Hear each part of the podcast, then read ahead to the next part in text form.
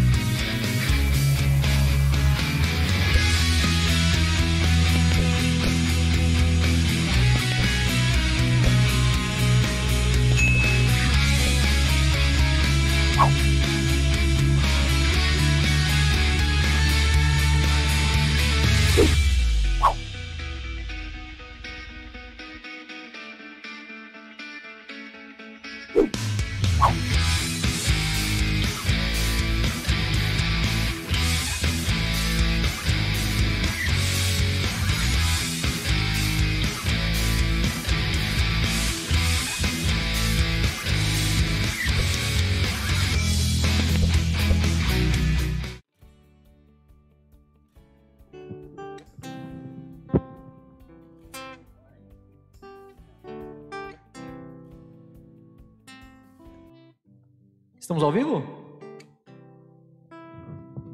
Ao vivos? Aos vivos, ao vivo para os vivos, aos vivos. Boa noite, boa noite, galera. Tudo bom com vocês? Como é que vocês estão em casa? Tudo tranquilo? Hoje. Boa noite, você não pergunta tudo bem com nós? Isso que eu ia perguntar, você nem deixou eu terminar. Estou falando primeiro com o pessoal lá de casa. E vocês aqui, como é que vocês estão? Felipe, Rodrigo, Miriam. Rodrigo, Rodrigo. Seja bem-vindo, Rodrigo. Rodrigo. Se apresenta para a galera aí.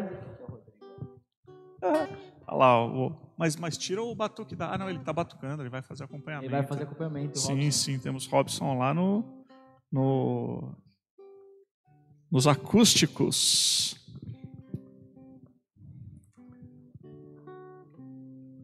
Lá? Vamos lá? Músicas.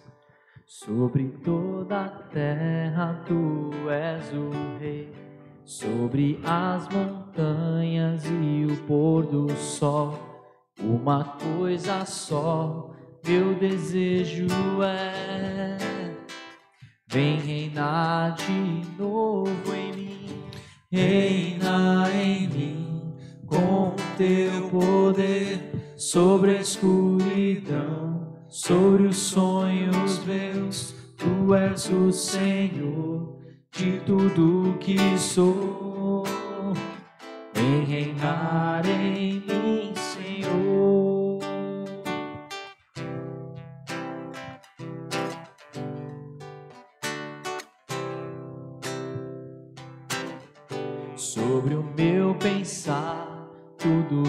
falar faz-me refletir a beleza que há em ti.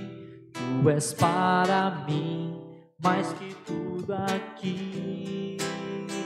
Vem reinar de novo em mim, reina em mim com o teu poder sobre a escuridão, sobre os sonhos meus. Tu és o Senhor de tudo que sou. Vem reinar em mim, Senhor, reina em mim, com teu poder sobre a escuridão, sobre os sonhos meus. Tu és o Senhor de tudo que sou. Vem reinar em mim, Senhor.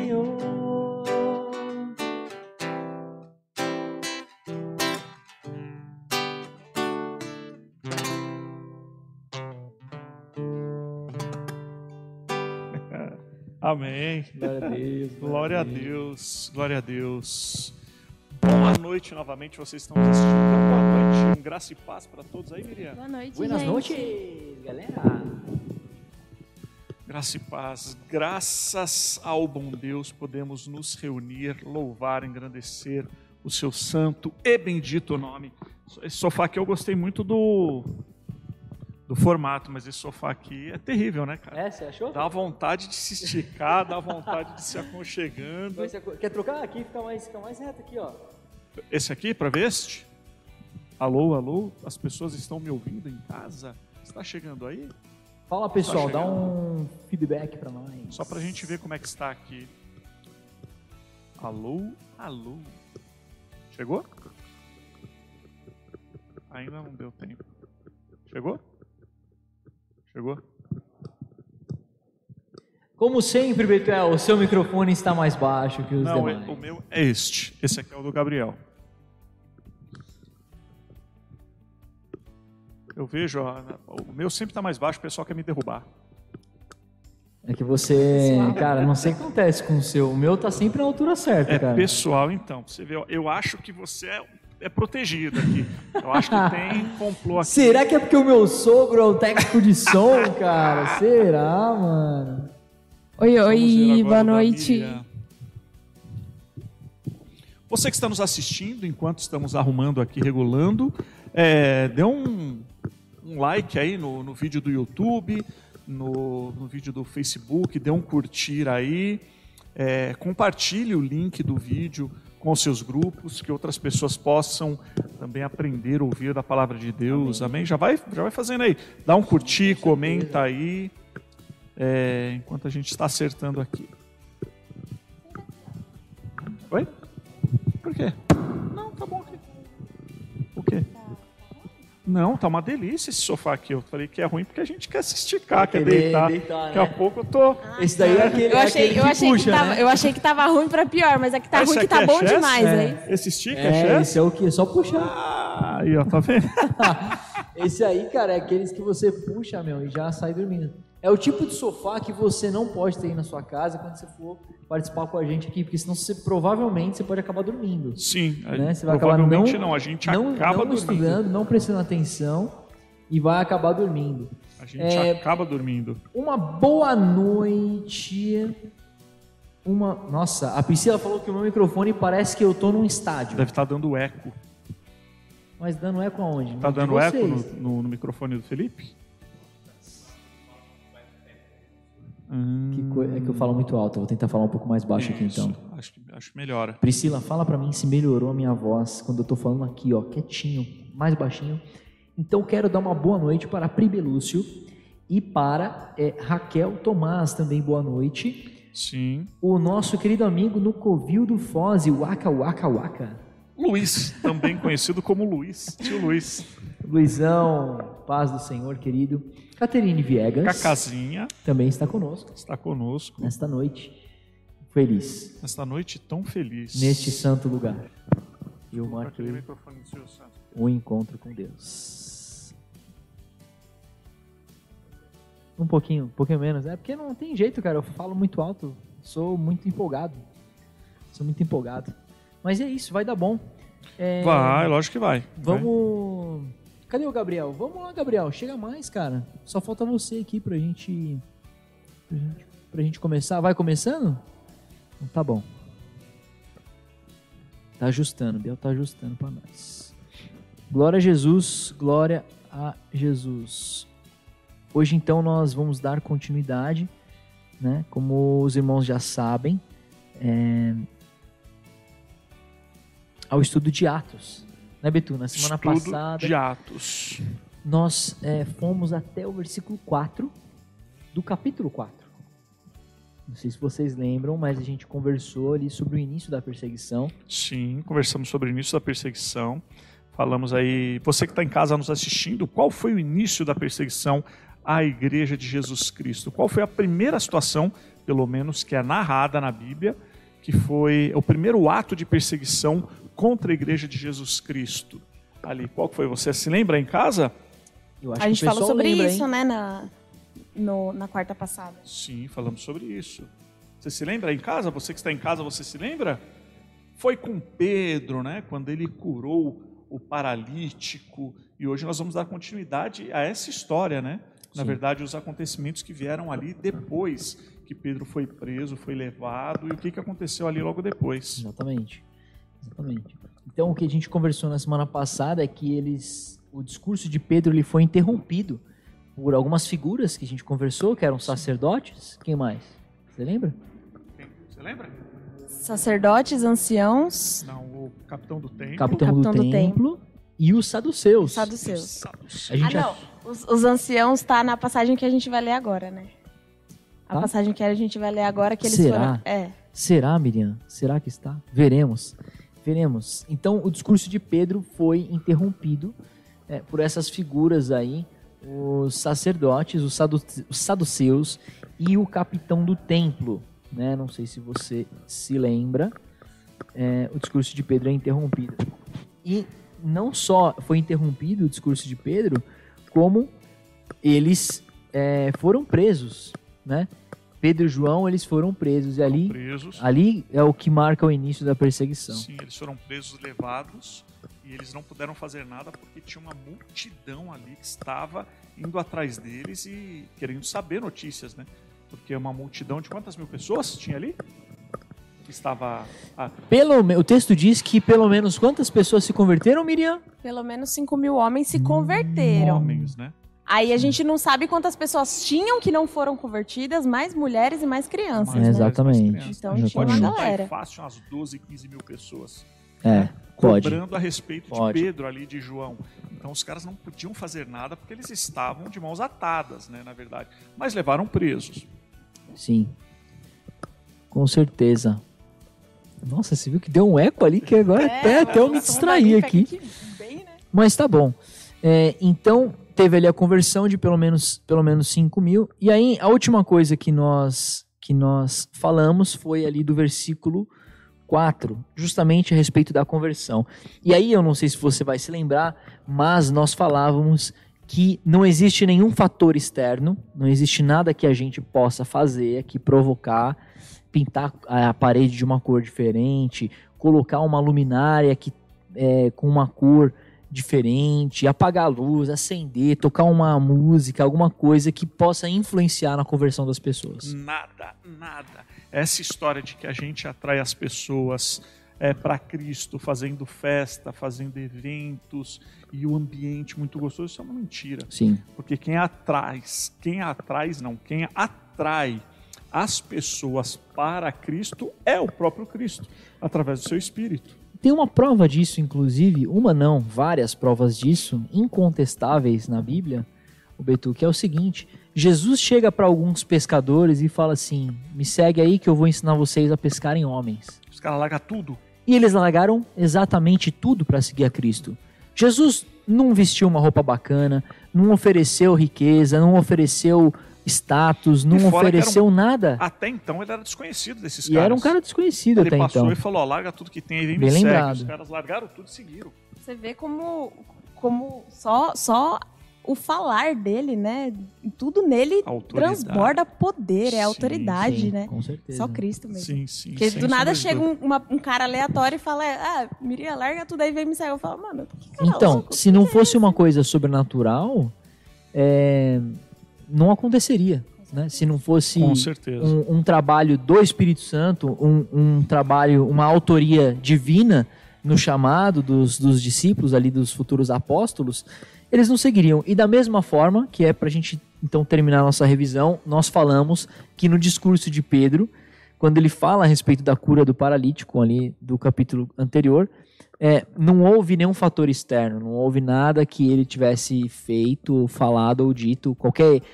Ele também não tinha um discurso arrebatador, porque você pode pensar assim, não, mas dependendo do, do pregador, se ele tiver um- uma lábia, né, ele vai conseguir enganar algumas pessoas, convencer algumas pessoas e Sim, e tal. a gente também tem uma passagem bíblica que diz a respeito disso, né?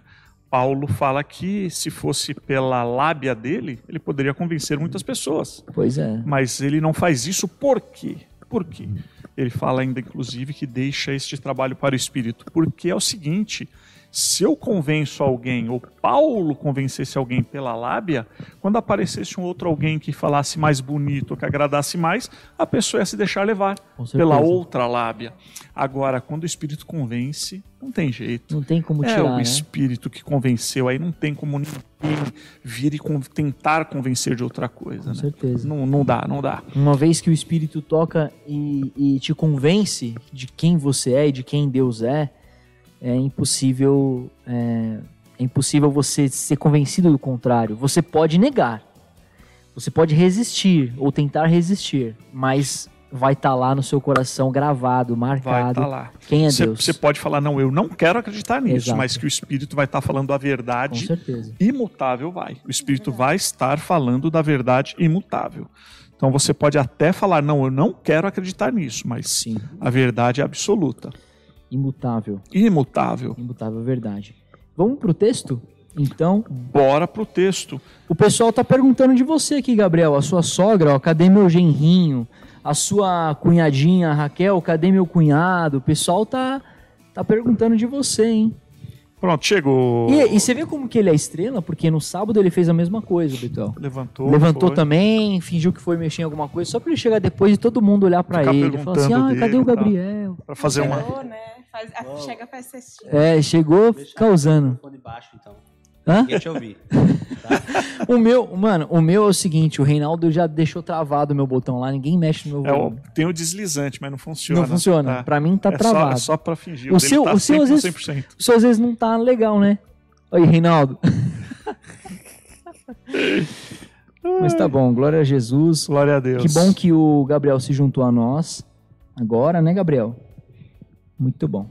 Vamos pro texto então? Vamos para o A texto. gente só avançou até o 4 na semana passada, então hoje acho que o objetivo a gente tem alguém me ligando, eu não sei quem é, também não vou atender. Sim. Tirar o volume. Vou tirar o volume também. É um Sim, conselho, senhor. não sei se, se vale alguma coisa. Sim, senhor. Pode deixar, já tirei. É, O que, que eu falei? Vamos Que a pro gente texto, foi até né? o 4, isso. Vamos tentar ir até o 12 hoje, eu acho que não vai dar tempo, mas a gente pode tentar. Ir do 5 ao 12. Você já abriu aí a sua Bíblia? O, o Otávio, que estava conosco aqui, teve um imprevisto, teve que sair para resolver um, um imprevisto. Então hoje nós não teremos a projeção do texto, tá bom? Então você, por Sim. favor, abra a sua Bíblia e acompanhe conosco daí. Atos 4. Atos 4 a partir do 5. Vamos começar a leitura hoje. Sim. Quem que vai ler aí? Eu leio. No dia seguinte, reuniram-se em Jerusalém as autoridades, os anciãos e os escribas, com o sumo sacerdote Anás, Caifás, João, Alexandre e todos os que eram da linhagem do sumo sacerdote. E, pondo-os perante eles, os arguiram. Com que poder ou em nome de quem fizeste isso? Então Pedro, cheio do Espírito Santo, lhes disse: Autoridades do povo e anciãos, visto que hoje somos interrogados a propósito do benefício feito a um homem enfermo e do modo por que foi curado, tomai conhecimento, vós todos e todo o povo de Israel, de que em nome de Jesus Cristo, o Nazareno, a quem vós crucificastes e a quem Deus ressuscitou dentre os mortos, sim, em seu nome, é que este está curado perante vós. Este Jesus é a pedra rejeitada por vós, os construtores, a qual se tornou a pedra angular. E não há salvação em nenhum outro, porque abaixo do céu não existe nenhum outro nome dado entre os homens pelo qual importa que sejamos salvos. Amém. Aleluia. Glória a Deus. Que, que discurso de Pedro, hein? Que discurso de Que Pedro. Explicação, quer dizer, ele já estava pregando, que acabou fazendo com que viessem né, os sacerdotes, o capitão do templo e os saduceus, que interromperam ele e prenderam. E aí depois, no dia seguinte, eles chamaram a galera toda ali para discutir o que, que nós vamos fazer com esses caras. E aí Pedro, diante de todos eles, é, começa esse discurso. E palavras dele, né, Betu? Palavras, palavras dele. dele, né? Palavras saíram da boca dele. É, Mas não, porque, porque aquele, inclusive, cita a profecia, né? Ele cita a profecia de Salmo. É, e no original aqui em grego, uma coisa muito legal, ele, uma, uma curiosidade, ele trata, é, ele trata de boas obras, não crime, né? Que foi a cura de um, de um paralítico. Ele fala a respeito da morte de Cristo. Ele fala que Sim. Cristo se tornou a pedra angular. Ele diz que Jesus Cristo é o único caminho para a salvação. E no grego ele faz tudo isso só com 92 palavras. Né, no original. sim. Ele usa 92 palavras Então, e ele arrebenta 92 palavras é o quê? Dois parágrafos? Mais ou menos? pouca coisa. É pouquíssima pouquíssima coisa. Ele arrebenta com os caras. Sim. Arrebenta com os caras. Porque com quem ele estava conversando, inclusive, isso levanta uma situação que nós vamos ver depois mais para frente em algum momento, que os caras ficam abismados, porque falam assim, meu, esses caras são iletrados, esses caras não, não, não conhecem nada, esses caras pesca- são pescadores, eles não estudaram. Como que ele pode, em tão pouco tempo, em uma, uma forma tão sucinta, explicar tanta coisa? É exatamente para mostrar o poder de Deus, que até as pessoas ficavam impressionadas com a manifestação do, do que havia acontecido, né? Com certeza. E detalhe, sabiam que era manifestação do Espírito. Sabiam, Sabiam, que era manifestação de Sabiam Deus, mas mesmo? não queriam aceitar. Esse texto, inclusive, fala a respeito Ô, disso. louco. Vamos ver. Mais lá para frente também veremos isso, em algum lugar. Vamos ver. Não sei quando, se é no 5, mas tem. Nós vamos chegar lá. Então, o versículo 5 e 6 fala assim: que no dia seguinte eles se reuniram em Jerusalém, as autoridades, os anciãos, só lá que a Miriam falou, os anciãos, e os escribas, com o sumo sacerdote Anás, Caifás, João, Alexandre e todos os que eram da linhagem do sumo sacerdote. Quer dizer, toda a panela dos cabeções, é, dos mestres da lei, entendidos da lei, Estavam estava lá. reunido ali para discutir essa história aí, essa questão que aconteceu, a cura do, do paralítico, a prisão de Pedro e João e etc. É, então, para deixar claro uma coisa, Caifás é que era o sumo sacerdote em exercício. Sim. Caifás. Né? Existem outros textos que falam sobre Anás e Caifás. Acho que você vai lembrar do estudo de Marcos, a gente também falou sobre Então, isso. nesse texto aqui mesmo a gente abriu com falando Anás. É, olha lá, o sumo sacerdote Anás, Caifás, João, Alexandre. Isso, E sim, esse texto. Mas tem outros textos que falam sobre Anás e Caifás. Mas só para você saber que Caifás é quem estava em exercício, sumo sacerdote, e Anás era quem antecedeu Caifás Sim. e que exercia a influência ali. Quer Que um dizer, era ele, ele era o aposentado, o Anás era o aposentado, mas ele ainda estava ali exercendo influência. Sim. E sobre como, o, e como o, o cargo de sumo sacerdote não, não havia destituição, então eles consideravam que se um sumo sacerdote ainda estava vivo, ele continuava sendo sumo sacerdote. Sim. É, e sobre João e Alexandre, que o texto cita aí, não se sabe é, algo sobre eles. Se sabe mais sobre Anás e Caifás. Anás e Caifás. tá? Mas também, como o texto diz, eram da linhagem do sumo sacerdote, né? Toda essa galera. No 7 diz que, e pondo-os perante eles, pondo-os quem? Quem que colocou diante deles? Os, o- os discípulos que tinham acabado de ser presos. Isso, os, apó que é- os apóstolos, né? Já podemos chamar de apóstolos agora, Pedro e João. É, foi, foram colocados Pedro e João diante desses caras aí. Os arguiram, ou seja, questionaram, né? Colocaram ali para fazer um, um questionamento a eles. E o 7 termina dizendo: Com que poder ou em nome de quem fizestes isto? E aí? Que situação que os apóstolos se encontravam Sim. diante daquelas autoridades, sendo agora obrigados a dizer com que poder ou em nome de quem vocês fizeram isso. Dar explicações foram colocados na parede. Seguinte, estamos reunidos aqui, os poderosos, toda a autoridade, a nata da religião aqui está reunida. Te prendemos, porque eles tinham poder para isso. Nós os prendemos e vocês vão ter que dar explicação para a gente. Pedro é lógico que amarelou, né? Pedro e João ficaram com medo, é óbvio. Foram levados presos, colocados na frente dos caras que mandavam em toda a situação religiosa ali da época. Mandavam e desmandavam Sim. em toda a situação. Lógico que Pedro e João ficaram com medo. Sim? Negaram a Cristo. né? Negaram, não foi? Afinal de contas, eles tinham um Sim, motivo para Sim, poder abandonaram negar, né? a fé. Sim, ó, não, agora a gente, Abandonaram a a gente a gente nega agora, a gente está com medo e depois que a gente ficar livre, a gente se salva Depois e depois a que a gente ficar livre, a gente vê o que A gente resolve. fala, não, Deus, é, era só para não morrer naquela Sim, hora. era só tá? pra gente poder continuar fazendo o Isso. ministério, De né? alguma. Foi assim? Não, não foi. Como é que foi, Não Gabriel? sei que livro é esse não que você tá lendo. não sei que livro é esse que você tá lendo, mas não foi assim que aconteceu, né? Não, não é sei que, apócrifo. Não sei o que você anda tomando, mas não foi isso que aconteceu, não.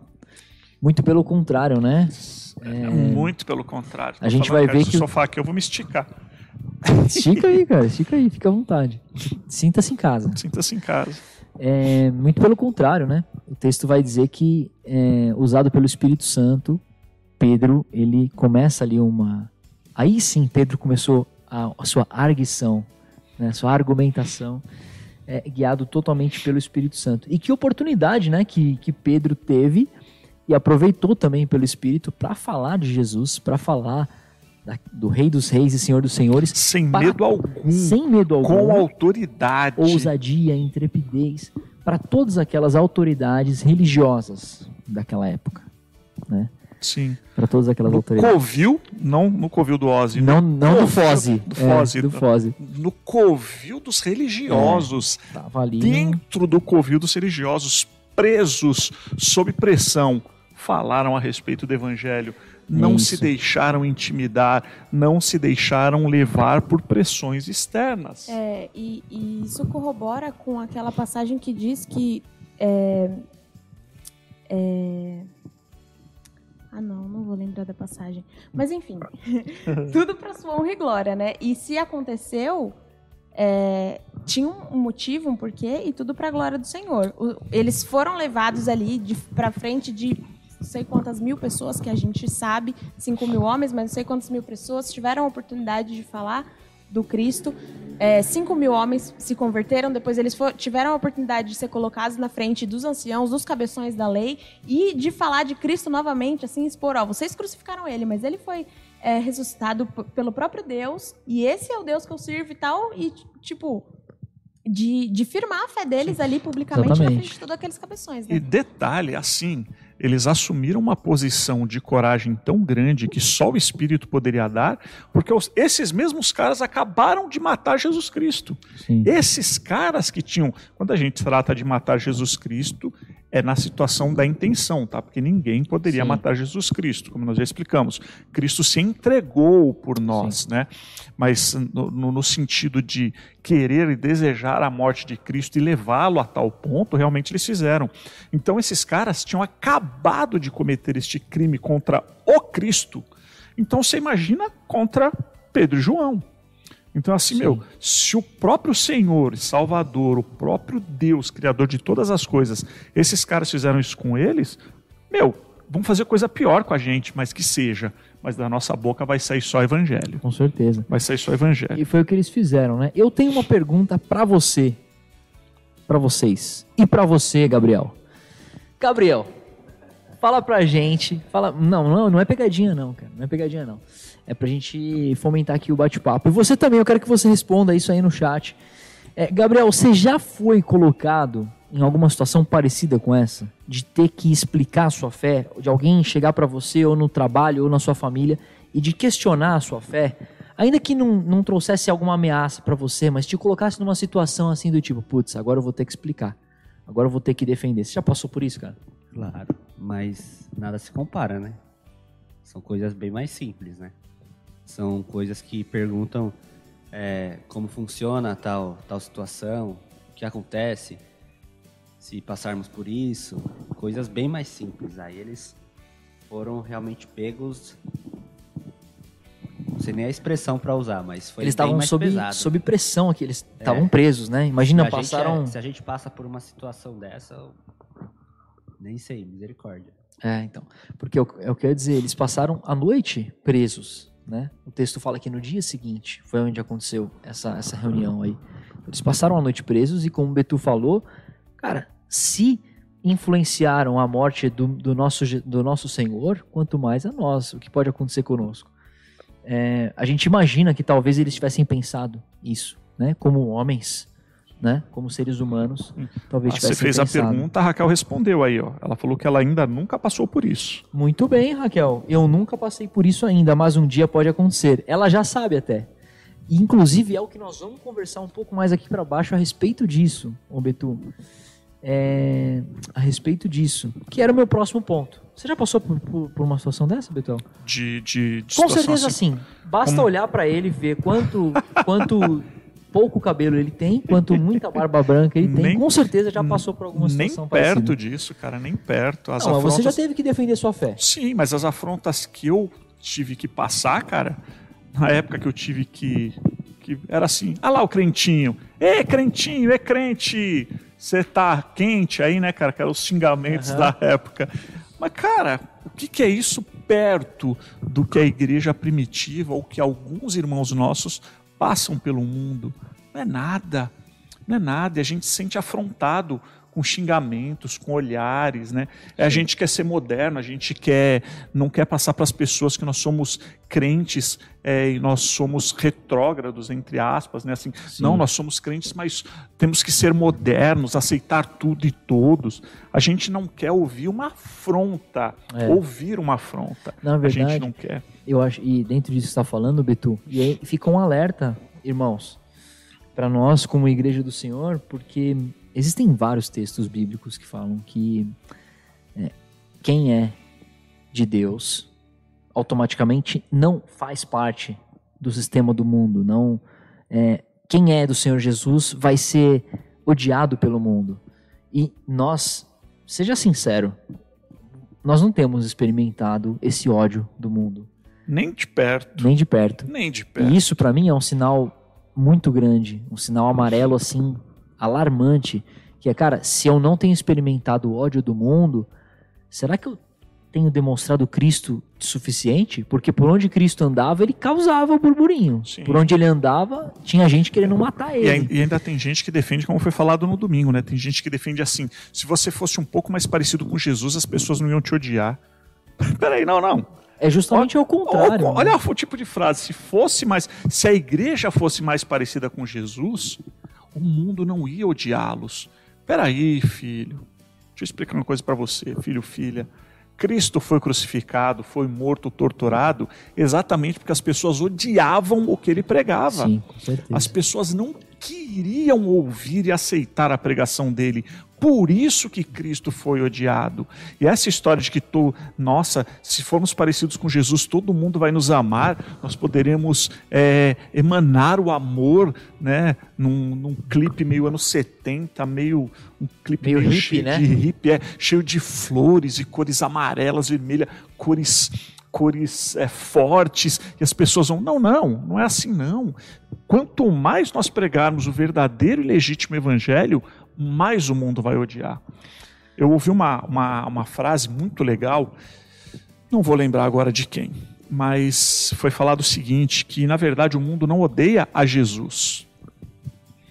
Né? É claro, o mundo odeia Jesus, mas eu vou terminar a frase, você vai entender. O que o mundo tem ódio é a dobra da cruz. Porque o Jesus, como filosofia, né, não, tem muito porquê. É um homem Dava comida pros, sábio. pró- É, pobres, os curava os olha, enfermos, curava, é. Então, como fazia assim? o bem sem olhar a quem, Sim, então, como assim? Falava não? de amor. falava de amor. palavra de amor é agora a obra da cruz, é, a obra da cruz as pessoas odeiam, isso o mundo odeia, porque a obra da cruz é tome a sua cruz e me siga. Faça como eu, eu quero que você faça, obedeça as minhas ordens. Não faça isso, não faça aquilo, não faça o outro. Agora você deixa de fazer isso para fazer outras coisas. Então, o deixar de viver para si mesmo, o mundo odeia. E tudo que tem respeito a Deus e deidade, o mundo odeia. E a obra da cruz é algo odioso para o mundo, né? Porque é o próprio Deus morrendo em nosso, se entregando em nosso favor. Então as pessoas não têm como admitir isso. Essa semana eu vi uma, uma, uma pessoa de um partido político é, reclamando no Twitter, em algum lugar aí, xingando, esbravejando, que onde já se viu, nós moramos em um país laico, onde já se viu as pessoas falarem tanto de Jesus e Deus. Ela falou, calem a boca, parem de falar de Jesus Que e isso, Deus. cara? Nós vivemos num estado laico. Você vê, a pessoa brada, grita e não sabe nem o que é laico. Que o laico é, todos têm direito de É. expor a sua religião e a Sim. sua fé, né? A maneira como se crê. E não é que o Estado laico é não ninguém fala de fé. Não é? O Estado laico não é ninguém é, fala a respeito da sua fé. Não, o Estado laico é você é católico, eu te respeito, você é espírita. O Estado não vai influenciar, o Estado não vai mandar na, na, na, na- sua Isso está crença. na Constituição, né, inclusive. Sim. Tá na Então, ou seja, as pessoas têm ódio disso, as pessoas odeiam isso. Quando você fala de Jesus e da sua cruz, as pessoas têm ódio. E é exatamente o que estava acontecendo aqui. Porque Isso. chegaram para Pedro e João, nome de quem? De qual, com qual autoridade? Ou seja, quem é o governador, ou quem é o imperador, quem é o homem de, de, de autoridade que vocês estão fazendo isso? Quem permitiu e deu o aval para que vocês fizessem isso? Né? E os Sim. discípulos respondem de uma forma contundente que não foi homem nenhum que havia dado essa, essa autoridade para eles. Acho que a gente vai entrar nisso agora. Vamos, foi o próprio Deus, né? A gente vai entrar agora, vamos falar um pouco sobre aquilo que Pedro animou e exortou é, em um texto lá em 1 Pedro sobre a defesa da fé, que é o que a Raquelzinha comentou ali. Eu não, não passei por isso ainda, né? Nunca passei por isso, mas um dia pode acontecer. Sim, Raquel, um dia eu vou te dizer, vai acontecer. Um dia você vai precisar sim defender a sua fé. É, e você também, Igreja do Senhor Jesus Cristo, que está com a gente, que nos assiste hoje, que nos acompanha, é, você também precisa estar preparado para defender sua fé. E aí eu gostaria de ler com vocês o texto de 1 Pedro, é, capítulo 3, do 14 ao 17, que vai falar exatamente sobre isso, sobre a defesa da fé, que foi o que Pedro fez aqui. Diz assim: Mas ainda que venhais a sofrer por causa da justiça, bem-aventurados sois. Não vos amedronteis, portanto, com as suas ameaças, nem fiqueis alarmados. Antes, santificai a Cristo como Senhor em vosso coração, estando sempre preparados para responder a todo aquele que vos pedir razão da esperança que há em vós, fazendo, todavia, com mansidão e temor, com boa consciência, de modo que naquilo em que falam contra vós outros, fiquem envergonhados os que difamam o vosso bom procedimento em Cristo. Porque se for da vontade de Deus, é melhor que sofrais por praticardes o que é bom do que praticando o mal.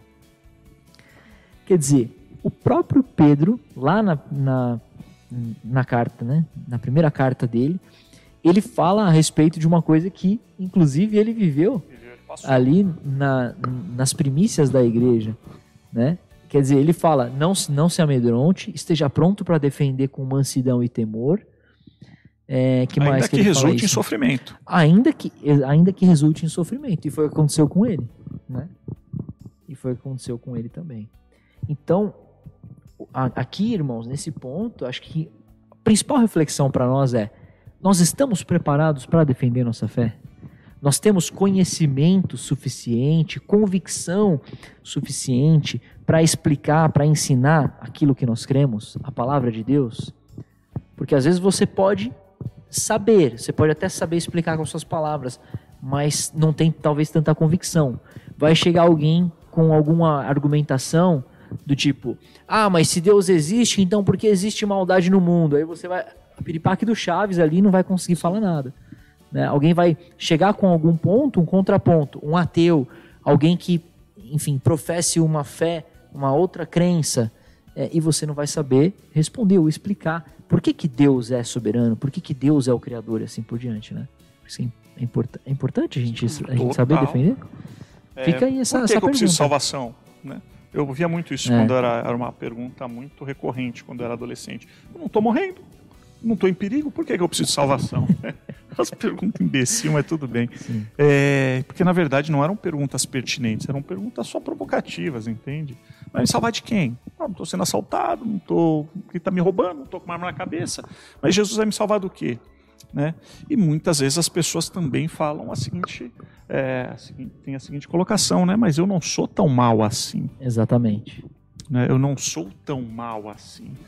Tem gente muito pior. Inclusive, sobre esse lance de não ser tão mal, o, o Richard, pastor lá de, lá de Tremembé, quando ele foi para a Bélgica, é, uma das coisas que ele, que ele contou também foi exatamente isso. Num país de primeiro mundo, onde praticamente tudo funciona, criminalidade, criminalidade é baixa, as pessoas não têm tanta necessidade de, de coisas como a gente tem aqui no Brasil, pobreza e outros países por aí. É, quando você vai falar de Jesus, a pessoa fala assim, mas por que, que eu preciso de Jesus? Assim, na minha vida tudo funciona. Né? Se você for querer apresentar Jesus como um- um- alguém que resolve questões, Problemas, Problemas? problema financeiro, Não, sua conta vai ser paga, É, então. você não tem plano de saúde, mas é justamente isso. Assim, o, o- né, ele contou dessa experiência que o- uma, uma parte do- dos belgas, na maioria lá, não, eu não, não preciso. Pra quê? Agora, aí, olha só a diferença de você conhecer a palavra de Deus de uma forma mais aprofundada, porque o argumento para isso é o seguinte: Romanos, que fala que todos pecaram, estão destituídos da glória de Deus. Quer dizer, não tem a ver com a minha vida, conforto da vida, né? né? Se você tem conforto da vida ou não, você pode comprar a sua salvação por mais bilionário que você seja, cara, você não vai comprar nunca a salvação. Exatamente. Então, não importa onde você esteja, quem você é.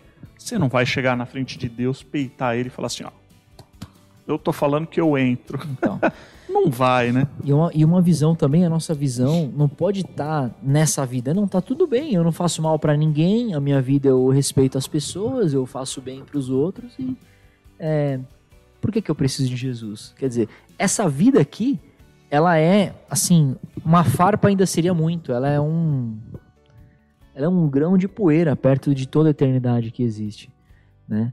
Então, essa vida aqui, ela é passageira, totalmente passageira, né? E nós precisamos estar com o olho na nossa eternidade, na eternidade com, com o Senhor. E automaticamente, você, ou alguém que chega para você e fala que, não, tá tudo bem, eu não faço mal, eu, eu, é, eu sou bom, para que, que eu preciso de Jesus? Essa pessoa está totalmente equivocada. Isso tudo a gente está falando por quê? Porque é necessário nós e você, eu e você, vocês, todos nós, sabermos defender a nossa fé, explicar e ensinar a respeito da nossa fé. Nessa passagem de Pedro que você acabou de ler, Fê, fala que é pra gente não ficar envergonhado, porque muitas vezes a gente sabe o que tem que falar, a gente tem a oportunidade de falar, tá sendo questionado por aquilo, mas aí a gente trava por conta de vergonha. Ficou envergonhado, ah, não sei, né? Mas Sim. vai que. Mas a Bíblia fala que aquele que se envergonhar de mim, eu me envergonharei dele no grande dia. então certeza. isso é bem perigoso, né? Demais, demais. É, que o Senhor tenha misericórdia de nós, né? O Senhor tenha misericórdia de nós. É, Então é isso, a gente precisa estar preparado para defender a nossa fé né? e para pregar já a respeito de Jesus Cristo. Sim, sim. Mas aí também fala, né? No 8 nós vamos ver é, com como que devemos pregar a respeito do Evangelho de Cristo. Qual a situação, ou seja, como nós devemos estar para poder pregar ah, o Evangelho de Cristo. Ótimo. Que não é só o conhecimento, entenda, a fé, na verdade, ela é, quando nós vamos ver na Bíblia toda, a fé, ela vem pelo conhecimento do Evangelho, conhecimento da palavra, e o conhecimento nos leva a outros níveis. E aí no versículo 8 fala exatamente a respeito disso. Lê o 7 e 8 aí pra gente, ô Gabriel, por favor. E pondo-os perante eles, os arguiram. Com que poder ou em nome de quem fizestes isso? Então Pedro, cheio do Espírito Santo, lhes disse: Autoridades do povo e anciãos. Quer que segue ou para aí? Pode seguir, pode seguir, vai lá. É, visto que hoje somos interrogados a propósito do benefício feito a um homem enfermo e do modo por que foi curado, tomai conhecimento, vós todos e todo o povo de Israel, de que em nome de Jesus Cristo Nazareno, a quem vós crucificastes e a quem Deus ressuscitou dentre os mortos, sim, em seu nome é que está este curado perante vós. Só até aí. Tá bom, depois a gente vai entrar no 11. Olha aí que legal. Os caras chegaram e perguntaram para Pedro: "E aí, afinal de contas, no nome de quem que vocês estão? Ou seja, vocês estão representando quem? Quando trata em nome de quem, é assim, você é representante de quem? Não é em nome de quem simplesmente eu chegar para alguém e falar assim, ó, tô falando aqui em nome do presidente dos Estados Unidos. Não tem valor nenhum, porque eu não sou representante dele. Né? Então aqui perguntaram, e Pedro respondeu o quê? O que, que Pedro respondeu? Primeiro, o versículo 8 fala né, a respeito de Pedro que ele, cheio do Espírito Sim. Santo, respondeu. Que é o que você estava falando antes, né? Quer dizer, nós precisamos conhecer a palavra? Sim, óbvio. Só que o conhecimento, e a gente falou disso também outro dia, o conhecimento pelo conhecimento, qualquer um filósofo, qual- qualquer um ateu pode conhecer, inclusive, a Bíblia, saber mais sobre a Bíblia do que qualquer um de nós aqui. Mas se não houver, se não houver o Agora, Espírito, sem o Espírito não Santo, vai chegar em lugar pra- nenhum. para dar a revelação, para dar o entendimento, né? e A autoridade, a autoridade. inclusive nós vemos já em algumas, algumas pregações para trás aí, que o Espírito Santo, Jesus Cristo, quando fala que ia derramar o Espírito Santo sobre nós, para que nós pregássemos com autoridade e intrepidez, e o Espírito ia lembrar de tudo aquilo que Cristo havia falado. Ou seja, estar cheio do Espírito Santo não é sair rodando, não é dar agora está uma mania de mortal. Os caras, ó, recebe aí o mortal do Nossa, espírito mano. agora. Agora vai dar um Não, mortal. isso é ridículo. Você viu já? Eu já vi. Aí já o vi. cara vem correndo. No meio da outro rua, né? Eu no meio vi da já. rua dá um mortal. Esse mortal! é, é, é. Nossa. E como, como- o Espírito Santo Meu não Deus, nos enche para esse tipo de Deus. coisa. Não enche para ficar andando de ré e depois cair no chão e ficar se debatendo no chão. O Espírito Santo. cai. Hã? Quando cai, né? Quando cai. O Espírito Santo não nos enche para a gente dar capa, como ser possuído por algum espírito demoníaco e depois a gente acordar e falar, não lembro o que, que eu falei. Não, galera, não. Biblicamente o Espírito Santo nos É. enche para quê? Para isso aqui, ó.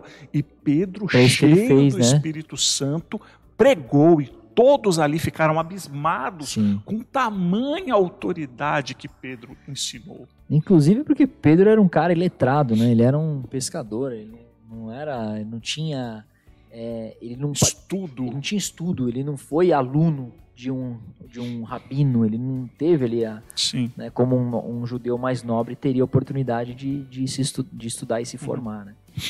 E aí ele, ele ainda fala, né? É, é na autoridade em, em representantes do nome de Jesus Cristo, esse que vocês rejeitaram. A pedra que vocês rejeitaram, que vocês falaram assim, não serve para nada.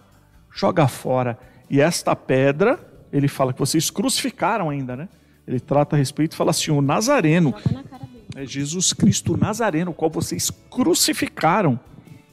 E esse que ressuscitou dentre os mortos, ou seja, ele vem falando a pregação completa. Sim, sim, em nome deste Jesus é que este homem foi curado. Sim. Ou seja, é por causa desse Cristo que está vivo, Jesus, que vocês tentaram parar e vocês não conseguiram. Lembrando, semana passada a gente falou a respeito dos saduceus que pregavam que não havia ressurreição, né? Sim. Então, como que um morto poderia curar alguém? E como que um morto que não fosse Deus ainda poderia curar alguém que era um paralítico de nascença? Se tu- Então, ou seja, Pedro aqui estava colocando os caras numa situação sem saída, né? E o povo todo ouvindo, e o povo sacando toda a situação. Sim. É, e antes que você pense, ah, mas, mas isso aconteceu porque era Pedro, né? Mas quem sou eu na fila do pão? Porque Pedro andou com Jesus, porque Pedro não sei o que, Pedro não sei o que lá. É, eu quero ler um texto aqui de Mateus, capítulo 10, que vai falar muito sobre isso, lá no versículo 16. Acompanha aí comigo, Mateus 10, 16. Vai falar sobre essa situação em que o Espírito é que coloca é, as palavras na sua boca, você não se preocupa com aquilo que você vai dizer, em, em como você vai dizer, mas é o Espírito que coloca. Mas ó, pega esse contexto aqui de Mateus 10, 16, fala assim: Eis que eu vos envio como ovelhas para o meio de lobos. Sede, portanto, prudentes como as serpentes e simples como as pomas. E acautelai-vos dos homens, porque vos entregarão aos tribunais e vos açoitarão nas suas sinagogas. Opa, peraí. Jesus está falando para eles acautelai-vos. Exatamente estava acontecendo. Isso lá em Mateus capítulo 10, hein? Quer dizer, tá longe ainda da crucificação, Sim. né? Isso foi, Ele já tava dando spoiler. já estava dando Tava dando spoiler. spoiler. Ó, vos açoitarão nas suas sinagogas. Por minha causa sereis levados à presença de governadores e de reis para lhes servir de testemunho a eles e aos gentios. Opa, mais uma coisa que Jesus falou que ia acontecer e estava acontecendo. Cara, esse cara acerta, hein? Esse cara sabe bem, hein? Rapaz, Olha esse só, esse Jesus. mesmo? Olha de, que de 10, quantas ele acerta? acho que 10, hein? 15, né? Todas. De 20. 10 ele acerta 20. Olha só, que- olha só como que continua o texto.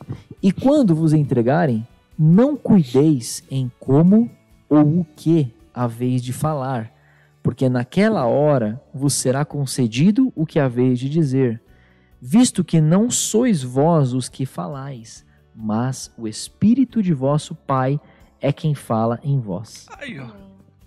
E por acaso, Nossa, por acaso, que coisa, nossa, que coincidência, né? Parece que tá citando Atos aqui. Inclusive, ainda vem Pedro e fala assim: e cheio do Espírito, É. testemunhou a respeito. Cara, que sensacional, né? Que doideira, que doideira. Falou, Jesus está falando exatamente o que está acontecendo em Atos que a gente está estudando agora. Né? Qualquer semelhança não é mera, não é mera coincidência. Não é mera É coincidência. pura profecia, né, É Beto? pura profecia. Pura profecia. É pura profecia. É maravilhoso demais. E aí, o que a gente leu aqui até. Nós lemos até o 11, né? É o 11. Em que Pedro está dando um testemunho justamente a respeito do Cristo, aquele a quem vós crucificastes, a quem Deus ressuscitou dentre os mortos, sim, em seu nome é que este está curado Sim. perante vós. Este Jesus que vocês crucificaram, que vocês não tiveram afim dele, que vocês quiseram tirar ele da frente, esse Jesus nos deu autoridades, cheios do Espírito Santo, para poder pregar. Inclusive, vocês rejeitaram ele. Vocês acharam que não era uma pedra que servia para nada. E esta pedra se tornou a pedra angular, a pedra que sustenta. Pedra angular significa a pedra que sustenta toda a estrutura. A pedra que mantém toda a estrutura de pé. Até fazendo, preparando aqui o, o esboço, né, o resumo, até mandei pro Beto umas fotos, né, de pedra angular. Pedra angular. E aí tem, de fato, lá uma pedra que é a pedra que, de fato, ela é fundamento, né? Ela é pedra É, a pedra angular, na verdade, ela era utilizada de duas formas, né? Vocês sabem quais as formas? A pedra é bem angular, legal ela, isso aí. ela, ela, ela era utilizada tanto na construção, então assim, a pedra que ia dar a força. Então, eles faziam o estudo da construção, então a pedra onde ia ficar tudo estruturado tinha que ser a pedra mais forte, a pedra maior, a pedra de melhor qualidade, porque ela ia manter toda a sustentação. Ela é conhecida como pedra de esquina. Pedra de esquina também. Olha, o. Gabriel, Gabriel, tá sabendo. Da engenharia. Fez ele. Hum, engenheiro, então. da engenharia. E também a pedra angular, ela era utilizada naquela construção de arco, de entrada, de passagem. Sim, bem Então, legal. Você imagina aí, não tem aquela construção que é arcada assim, ó, que ela vem. A pedra angular é exatamente aquela pedra que é encaixada no meio, que ela vai fazer a força para os lados e manter aquela, aquela est- estrutura curvada é, de pé. Né? Então, se você tirar aquela pedra, a estrutura toda vem para baixo. Sim, Essa também é uma pedra angular, que é a pedra que forma o ângulo né, ali, que ela está bem no meio. Então, é uma pedra. Ela fica no formato meio triangular, assim, Sim. né, que ela só encaixa. Então, se você tem curiosidade, procura aí na internet que você vai Sim, ver. Que legal. também é a pedra que mantém aquilo de pé. Se você tirar aquela pedra, toda a estrutura vem para o chão. Então, quando Pedro também está falando, porque Pedro usa termos que um iletrado não usaria é. Né, uma pessoa que não conhece, que não tem um Só conhecimento quem filosófico, estudou vai, é, vai, vai fazer a, a iria relação. né? utilizar essas, essas referências. Paulo, por exemplo, poderia usar essas referências Poderia. e e usou muitas tantas outras mais profundas, filosoficamente falando. Inclusive, depois aqui, a gente, no 13, que a gente não leu, mas no 13 fala, vendo eles que eram homens incultos, ficaram abismados com a sabedoria né, e o conhecimento que eles tinham. Isso aí é a reação desse discurso de Pedro que a gente vai ver na semana que vem. Sim, né? E o que eu queria falar sobre esse lance da pedra angular é que sobre o fato de Pedro ser iletrado também, não ser um cara culto, é que Pedro ele era iletrado e era inculto na lei.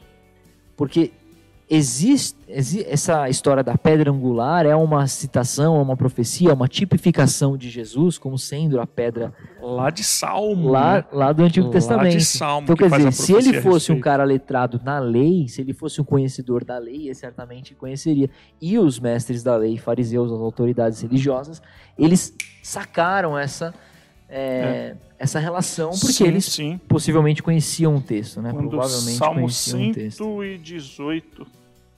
118. É isso? Não? É o 118, tá, tá no comentário ali da, da, Mas qual o versículo? de é? Atos. Tá escrito, acho que é 118, 12, uma coisa assim. 12? Não. Quer ver? Eu vou Ah. abrir aqui para você.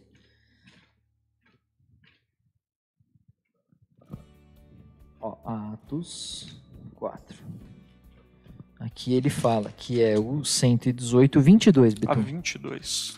Estou vendo aqui no começo. Salmo 118, 22. Diz o seguinte: isso aqui é uma profecia, tá? Você que está nos assistindo, é uma profecia. Lá, Salmo, é, foi falado lá para trás. Então, diz o seguinte: a pedra que os construtores rejeitaram, esta veio ser a principal pedra, a angular. A angular. Aqui já era uma profecia. Aqui eram coisas que haviam acontecido ali com Israel, né? A respeito de algumas coisas, mas era a profecia a respeito do Cristo que viria. E olha só o que fala o versículo 11. Este Jesus é pedra rejeitada por vós, os, con- os construtores, a qual se tornou uma pedra angular. Pedrão já logo saca de, de profecia, trazendo um cara inculto a respeito da lei, né? Assim, ele conhecia as coisas a respeito da, das regras judaicas, porque ele era um judeu, ele participava da, das, da, das, das reuniões no templo, ele sempre estava ali. Mas um conhecimento profundo para fazer citações, realmente ele não tinha. E ele Sim. dando na cara do pessoal ali que era culto pra caramba, né? Só faltou, por acaso, ele falar que nem Jesus Cristo. Quando o pessoal vinha inquirir Jesus Cristo, falava assim: por acaso vocês não leram? É. Exatamente. Só faltava, né? Só faltava isso. Eu tenho aqui, ô Betu, eu queria trazer mais dois textos que estão relacionados a essa, essa questão da pedra angular. Um deles está lá em Efésios 2, 19 a 22, que vai, vai falar assim. Você quer abrir aí? Abre aí, vocês. vocês então então vai lá, a Mimi, a Mimi abre para nós no Efésios 2, 19 ao 22. E o Gabriel abre no 1 Pedro 2, 6 a 8. Podem ler e fazer o um comentário a respeito do texto. Efésios 2, 19 e 22. Assim, já não sois estrangeiros e peregrinos, mas concidadãos dos santos, e sois da família de Deus edificado sobre o fundamento dos apóstolos e profetas, sendo ele mesmo, Cristo Jesus, a pedra angular, no qual todo o edifício bem ajustado cresce para santuário dedicado ao Senhor, no qual também vós juntamente estáis sendo edificados para a habitação de Deus no Espírito. Glória a Deus. É um, o texto. Quer comentar, mim? É um texto que. O texto já, já comentou tudo, Sim, né? Sim, já falou tudo. Já falou tudo. Pedra angular. Né? Ele só reforça, né? Nessa carta aos Efésios, ele reforça que Jesus ele é essa pedra angular. E não está falando de uma construção física, né? De um da igreja. Ah, não, a igreja tem que ter uma pedra que a gente vai escrever lá Jesus e aí vai ser aquela pedra. Não, não é isso, né? É, a, é aqueles que têm a fé sobre Jesus depositada em Jesus são crentes no Senhor e têm Ele como Salvador da sua vida, eles automaticamente vão é, ser edificados, são construídos sobre essa verdade. Inclusive tem até um outro texto que eu nem coloquei aqui, mas que é aquele, aquela interação de Pedro com Cristo, que é, fala, é, Pedro fala para Jesus, Tu és o Cristo, Filho do Deus vivo. Né? E aí Jesus responde: Bem-aventurado você é Pedro, porque não foi carne nem sangue que te revelou, mas foi o meu espírito. Né? E ele fala: Sobre essa pedra eu edificarei, edificarei é, a minha igreja. Sobre esta pedra não é a não é Pedro, né? Porque muita gente confunde essa passagem achando que ele está falando: Você é Pedro, então você é pedra, e sobre esta pedra, Pedro, então você vai ser uhum. a pedra que vai ser edificada a, a minha igreja. Não a, o que, a, na verdade, o que Cristo estava falando ali é o seguinte: a declaração de Pedro é que era aquela pedra. Esta pedra que você referiu. Sim, isso, essa pedra. Então, isso, quem, exatamente. As pessoas dizem que eu sou quem? Ah, uns dizem profeta, outros dizem que você é esse ou aquele. E você, Pedro? Não. Tu és o Filho de Deus. Tu és o Cristo. Tu és o Cristo, Filho de Deus. Então, sobre esta pedra, o Cristo, Filho de Deus Isso. é que eu construirei a minha igreja. Então essa passagem não é sobre Pedro, você que está Exato. ouvindo aí e passou uma vida pensando que era sobre Pedro, não. É sobre a declaração que Pedro faz de quem Cristo é. Então Cristo é a pedra e sobre esta pedra que é construída a igreja de Cristo. Ele é a pedra angular. E aí você vê, conecta com uma coisa que a gente já estava falando um pouco antes, que é exatamente o seguinte: nós só conseguimos permanecer igreja do Senhor, a nossa fé só é uma fé é, constante e verdadeira por causa de Jesus, que é a pedra angular, que é a pedra que sustenta todo esse edifício, que é o corpo de Cristo. Que é o corpo de Cristo. Sem ele, tudo isso iria desmoronar. Sim, iria o que, que nos mantém unânimes, tendo tudo em comum?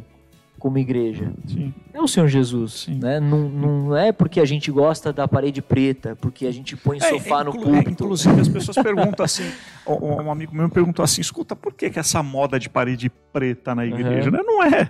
É só uma tinta. É. é. uma pintura, porque o que importa é o que é falado. Sim. Se a gente está sentado no sofá, se está sentado na mesa, coloca a mesa de comprido de lado, é só por estética, é por Sim. um um visual, mas isso não é importante. Sim. Isso não é nada importante, tá? Nada. O importante é que seja falado o evangelho legítimo de Sim. Cristo. Acho que o Gabriel queria fazer um comentário? Não? Amém?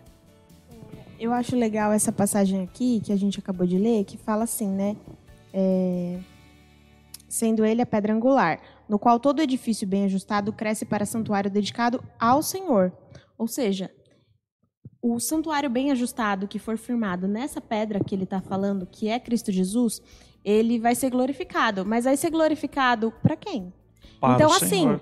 É, ah, eu tenho uma parede preta. Ah, mas que legal, é porque aquela igreja ela tem a parede preta. Ah, mas eu não sei. Ah, que legal, porque aquele fulano ele fala bem. Não, mas é porque ele. Não, ele é diferente. Mas não é nada para honra e glória do, do lugar, para honra e glória da pessoa, para honra e glória do pastor, para honra e glória de, é, de Deus. Por fim, é a glória do Senhor. No, o legal, o legal da, da pedra angular também, que a gente está falando, é que ela é tanto a primeira pedra quanto a última. No caso do arco que você falou, É ela é última. colocada em cima. Sim. No caso de uma estrutura, uma pirâmide, por exemplo, ela é colocada ali com uma esquina para formar o ângulo de 90 e aí ao redor dela vão sendo colocadas demais. Então nesse caso ela é a primeira e no caso do arco da É a última. porta, assim, era a última. Que sensacional início esse comentário, o início e o fim, a Muito pedra bom, angular, o início e o fim, maravilhoso. É isso aí, com vocês, o engenheiro Gabriel Caputo. Não, mas isso É. que ele falou não foi da engenharia.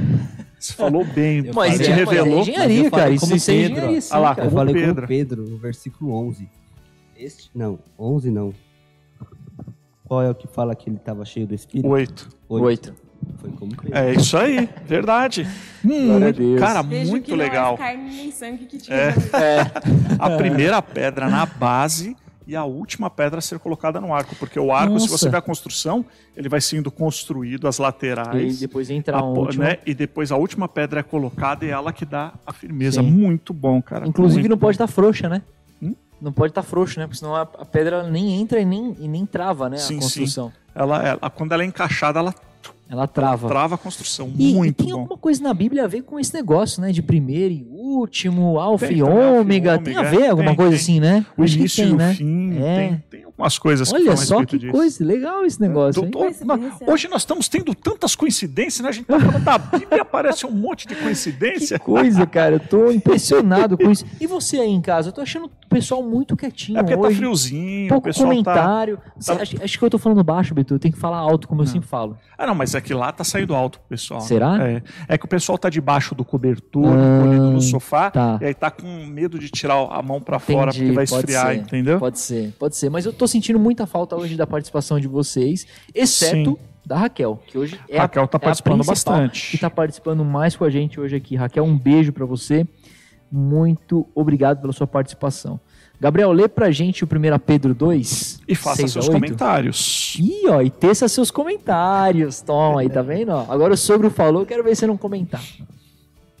1 Pedro 2, do 6 ao 8. Pois isso está na Escritura. Eis que ponho em Sião uma pedra angular, eleita e preciosa, e quem nela crer não será de modo algum envergonhado. Para vós outros, portanto, os que credes, é a preciosidade, mas para os descrentes, a pedra que os construtores rejeitaram, essa veio a ser a principal pedra, angular, e pedra de tropeço e rocha de ofensa. São estes os que tropeçam na palavra, sendo desobedientes para o que também foram postos. Olha só que loucura, ele fala sobre a pedra que É 1 para Pedro, qual esse aí? Esse é 1 Pedro 2, 6 a 8. Eu acho que é esse, texto, posso estar muito enganado, tá? Mas é esse texto que continua, que fala ainda que aquele que cai sobre essa pedra será destruído, não é? Acho que é. 1 Pedro 2? Não, é Lucas. Esse é Lucas 20, Esse é Lucas 20, 17 e tá, tá. 18. Que fala. Mas esse texto de 1 Pedro, ele vai falar sobre o que é. Ó, a Dorinha falou Isso, que é um é. assunto novo pra ela. Mãe, muito bom, muito bom. Se É, tiver não, alguma não é. dúvida, já é? Lucas passa pra gente. Lucas 20, 17 e 18. Que vai falar sobre isso. Esse de 1 Pedro, olha só que legal. Ele fala que para aqueles que creem, e também não é uma coincidência, né? Porque Jesus ele já, ele já falou isso em outros lugares. Para aqueles que creem, a pedra ela é preciosidade. Para aqueles que creem, Cristo é preciosidade. Mas para os descrentes, é aquela pedra que eles rejeitaram, ou seja, aqueles que não creem, aqueles que não são do Senhor, vão rejeitar a Cristo, né? vão odiar Jesus, vão odiar a obra da cruz, como o Betu falou. Né? E essa pedra vai se tornar o quê? Pedra de tropeço e rocha de ofensa. E vai ligar com o texto de Lucas. Achou, Betu? Lucas o quê? 17. É, Não, a palavra ela 20. não volta sozinha, né? 17, ela é 20? Para, ou para a salvação ou para a condenação eterna. Então, ou ela vai ser uma rocha de firmeza, na qual a gente vai ser santificado para a glória de Cristo, ou ela vai ser uma rocha de tropeço, que ela vai ser para a condenação. Maravilhoso. Sim. Isso que você falou também não foi carne nem sangue que te revelou, mas foi o Espírito de Deus. Glória a Jesus. Mas é exatamente isso. É exatamente isso. 17, 17 e 18, Lucas Isso. 20, 17 e 18 diz assim: Mas Jesus, fitando-os, disse: Que quer dizer, pois, o que está escrito? A pedra que os construtores rejeitaram, esta veio a ser a principal pedra angular? Todo o que cair sobre essa pedra ficará em pedaços, e aquele sobre quem ela cair ficará reduzido a pó. Misericórdia, hein? Betu, você vai, você vai ter. Mas o Gabriel não não tem O seus Gabriel vai ter comentários seus dele. comentários, por Mas favor. Já, já explicamos, já. Já explicamos? Com certeza. Eu te atravessei, Gabriel, me perdoa, Não, cara. não. Desculpa, cara. Você chutou? tá não sei o que, que você chutou. Coisa. Diz lá, Gabriel. É isso. É isso. Eu acho que eu atravessei o Gabriel. Desculpa, Gabriel. Fiquei ansioso. Não, eu fiz a comentar. leitura só de boa. Mas, ô Betu, tem tudo a ver o que a gente falou sobre quem crê é preciosidade, quem não crê é Sim, reje- sim. vai rejeitar e vai ser pedra de tropeço e rocha de ofensa. Sim. E o que, que significa isso, Betu? Então, quando há, inclusive temos uma outra passagem bíblica que diz assim: aquele que constrói a casa sobre a rocha, essa casa permanece, e quem constrói a casa sobre a areia é, vai ruir. E as pessoas acham que a casa é o ponto principal, né? Nessa passagem. Não, não, a É, casa, a casa não, não. que fica bem. A casa não é o ponto principal, tanto que a casa pode existir ou não. Depende de onde ela foi construída. Então, o ponto principal da construção da casa, o foco é a rocha, não é a casa. Porque é a pedra, a rocha é que mantém a casa de pé ou não. Sim. E aqui, como a Miriam disse, que a palavra de Deus não volta vazia, é, é uma verdade. Ou ela vem para salvação ou para condenação.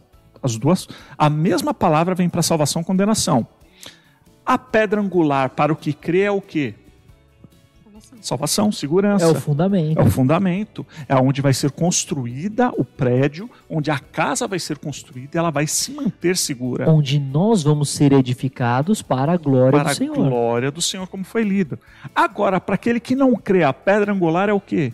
Condenação. Destruição, porque aquele que cair sobre a pedra vai ficar em pedaço, e aquele que a pedra cair sobre Vixe. vai virar pó. Literalmente. Aqui, literalmente, um termo que eu usava muito. Nossa, eu achei que você fosse levantar Não. e fazer alguma performance agora. pra explicar da pedra, alguma Eu tô coisa assim. empolgada que É, eu ia levantar. Como é que, Agora como é que a vou- pessoa é, vai ficar? vou sair. A pessoa vai ficar assim, ó. Não, tinha um termo que a gente usava muito quando eu era jovem, falava assim, tá só o pó, ou seja, quando a pessoa estava arrebentada. A Bíblia aqui falou esse termo só o pó. Então a pedra angular, ou seja, aquele que a pedra angular cair vai estar só o pó. Então, é assim, meus queridos. Não existe um ponto neutro dentro do evangelho. Nós falamos sempre a respeito disso. Não existe um ponto neutro. A pedra angular está lá. Não tem como fugir quem é construído sobre, sobre a pedra, quem é edificado sobre a pedra, é para salvação. Sim. Quem não está sendo construído e edificado sobre a pedra para a glória desse Deus maravilhoso que é Jesus Cristo, é para destruição e vai ser destruído. Eu queria falar uma coisa que é uma coisa também bastante alarmante e a gente tem que encerrar, né? Que deu 10 e 20 já. Mas algo importante eu Tá tão falar. bom o assunto hoje, Tá? não tá indo, Olha, tá passou, passou muito rápido, nem percebi. muito É, rápido. sobre essa questão que uma coisa é aqueles que aceitam a Jesus e ele se torna essa pedra que edifica, que fundamenta, né, que é segurança e tal. Outra coisa é aqueles que rejeitam e ela se torna pedra de tropeço e de destruição, Destruição. que esmaga e que deixa em pedaços. Beleza. Agora, uma outra coisa é aquele que acha que está construindo a casa em cima da rocha, mas não tá, tá enganado, tá construindo a casa na areia. E vai vir a tempestade, ele acha que a casa vai suportar, mas não vai.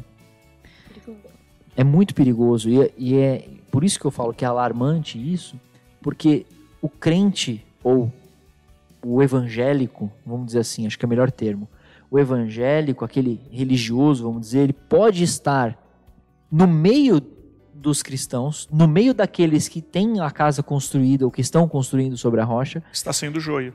Mas ele mesmo é joio, ele mesmo ele está construindo Está no meio do areia. trigo, mas não está sendo trigo. E por isso, exatamente, e por isso é que nós precisamos ter um temor e um tremor no nosso coração de, cara, será que eu, eu tô vivendo isso daqui?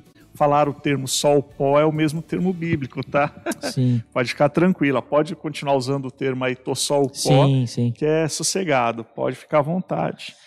Olha lá, a Raquelzinha disse: Eu amo a pedra angular. Olha que maravilha, cara. Que, que, que lindeza. A Betuelzinha, Betuelzinha, a Priscilinha. a Priscilinha. Glória a Jesus por isso. Glória a Deus. Então, semana que vem, Bitu, a gente retoma desse versículo Do 12, 12. pra gente é, ir mais fundo nessa, nessa questão aí de o nome o de nome Jesus. de Jesus. Porque aí a gente.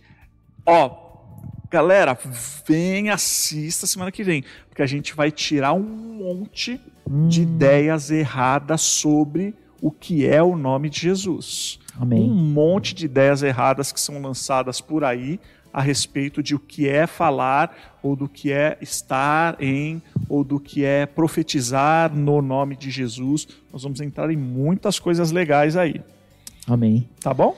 Glória a Jesus. Avisos? é a organização do nosso prédio, a organização é, e limpeza do nosso prédio. Então, na sexta é feriado, alguns vão trabalhar, outros não. Então, eu gostaria de encarecidamente pedir ajuda é, de todos que tiverem, que tiverem, estiverem livres a partir das duas horas da tarde, é, para junto conosco auxiliarem, participarem dessa, dessa limpeza, tá bom? Principalmente a parte de cima do prédio, que, que vai ser usada para o curso, né, Do Betu? curso.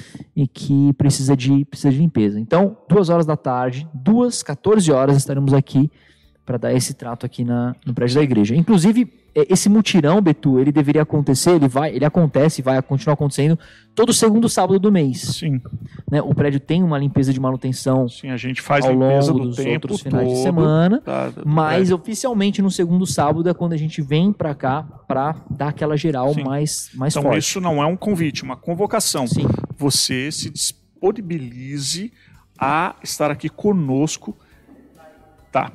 Servindo também, servindo também aqui uns aos outros na limpeza do prédio. sim. Amém? Mostrando, né, que você verdadeiramente está se dispondo, né? A gente fala sobre isso todas as, todas as vezes, todas as quartas, Verdade, domingos, verdade. a gente fica falando sobre isso e concorda e tudo mais, mas na hora da gente realmente se dispor, aí parece que machuca. né? É isso, quer dizer, a gente não pode estar aqui falando amém no chat, mas assim, na prática também tem que acontecer, né, galera? Então, é, fica aí o recado para todos os irmãos.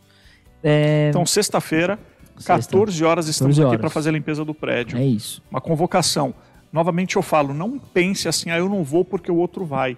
Porque via de regra. Sim. ah, São poucas pessoas são que vêm, tá, irmão? Sendo bem transparentes, são praticamente sempre os mesmos. Então, por favor, vamos, vamos colocar em prática aquilo que a Sim, gente, sim. Que a gente vamos tem, tem treinar, vamos treinar a cristandade no meio dos nossos irmãos. isso. Vamos nos treinar. E é sempre muito bem. gostoso, né, Betu? Sempre uma delícia. É um, sempre uma é um delícia. trampo, a gente sua, a gente cansa, mas, pô, tamo aqui juntos. Sim, Depois sempre sim. fala um café, alguma coisa. Sim. Então venha. Sensacional. E sábado, às 10 horas da manhã, damos o pontapé inicial para o nosso curso de teologia. Temos a turma das 10 horas, temos a turma das 2 horas. Então, sábado às 10 horas da manhã e 2 horas da tarde, temos as duas turmas do curso de teologia participando conosco. E domingo às 10 horas da manhã, Santa Ceia do Senhor. Não deixe de vir. É Sim. de suma importância, não para nós, é de suma importância como povo de Deus, como corpo Como igreja, de né, Cristo, como igreja, participarmos da Santa Ceia do Senhor. Não deixe de participar. Amém. Sim. É, glória a Jesus. Amém? É isso, esses são os avisos, são os Isso. recados. E quarta-feira, de novo, estamos de volta com Atos. Eu quero glorificar ao Senhor, porque no domingo nós falamos que a gente ainda não tinha todo o valor para pagar o nosso aluguel. Aluguel. E eu quero glorificar o Senhor, porque para a honra e glória do nome dele, somente dele, é que as nossas contas foram pagas, no- o aluguel foi pago e, se Deus quiser também, as outras contas que a gente tem para acertar vão Sim. ser E acertadas. você também não deixe de ofertar, deixe a sua oferta de amor e gratidão ao Senhor. Temos os dados aí do Pix da igreja, deposite, porque temos impostos para pagar, porque agora chega o Sim. imposto anual do CNPJ, então temos algumas temos as contas mensais para pagar água, luz, internet, toda a situação, tá? Então não deixe de contribuir. Tamo junto, então? É isso? Um Deus grande abençoe a beijo? todos. Ah, foi muito bom hoje, foi muito, rápido. bom. Gabriel saiu para poder desligar lá É no isso. computador para poder prestar o serviço. Glória a Deus. Obrigado, Gabriel. Obrigado, É, Otávio, também que estava com a gente aqui desde o começo, mas teve que sair. Falou que chegou bem. Tamo Otávio, junto. grande beijo, grande abraço. A Raquel falou que vai vir na Santa Ceia, cara. Opa! Tá aí. Beleza. Pessoal, então é isso. Um grande beijo. Eu espero ver vocês na sexta-feira e no sábado e no domingo. Sim, Caraca. estaremos juntos. Olha só. Estaremos juntos. Grande beijo pra vocês. Deus E abençoe. Tchau. Tchau, tchau, Maria. Tchau. Tchau.